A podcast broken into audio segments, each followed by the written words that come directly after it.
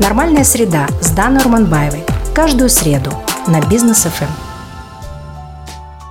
Здравствуйте, это «Нормальная среда».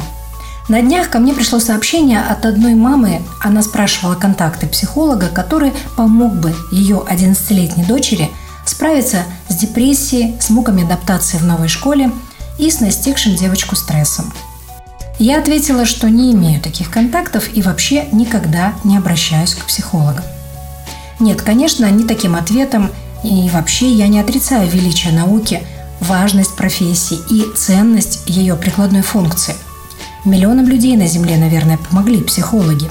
И в чем я точно уверена, они всегда подскажут варианты решений. К тому же я сама дочь психолога и с молоком матери впитала значимость, элитарность этой науки. Но и надо признать, что обращаясь к психологам, ну и другим консультантам по налаживанию жизни, мы осознанно передаем им роль принимающего решения. Мы будто ждем от них конкретной дорожной карты. Мы и без того много что отдаем в руки чужих людей. Дизайн жилища, нормы и пункты различных договоров, организацию семейных торжеств, здоровья. Уже много десятков лет в жизнь казахстанцев, в нашу жизнь, плотно вошла культура доверия профессионалам. Но так казалось бы, почему тогда не доверить им и вопросы, связанные с эмоциональным и душевным состоянием? Но только здесь есть разница и довольно существенная.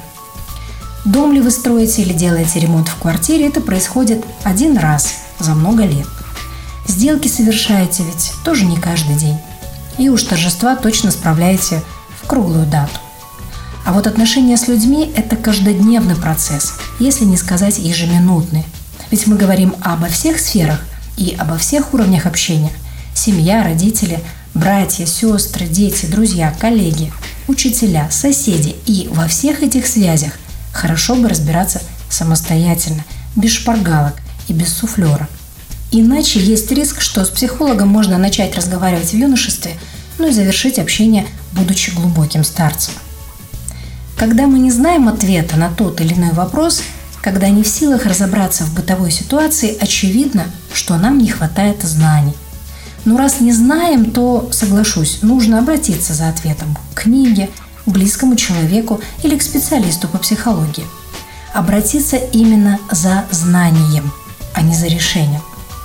Большой печали люди все чаще ищут психологов именно с целью получить решение, алгоритм, готовый целительный препарат – а ведь для понимания случая или поступка человека нужны лишь три простых ресурса, которыми обладают все люди на Земле.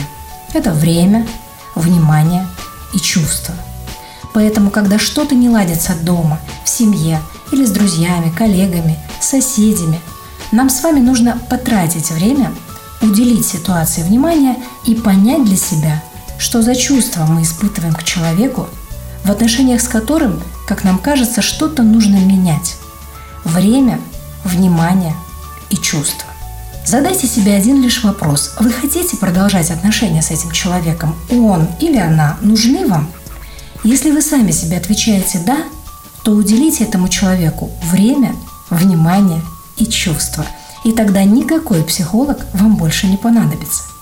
Любые помощники в построении ваших социальных связей, психологи, социологи, коучи, фасилитаторы могут быть лишь вспомогательной силой, подталкивающим ресурсом к добыванию собственных ответов на сотни собственных вопросов. И потому маме той девочки я сказала одну лишь фразу. «Милая, жить нужно своим умом.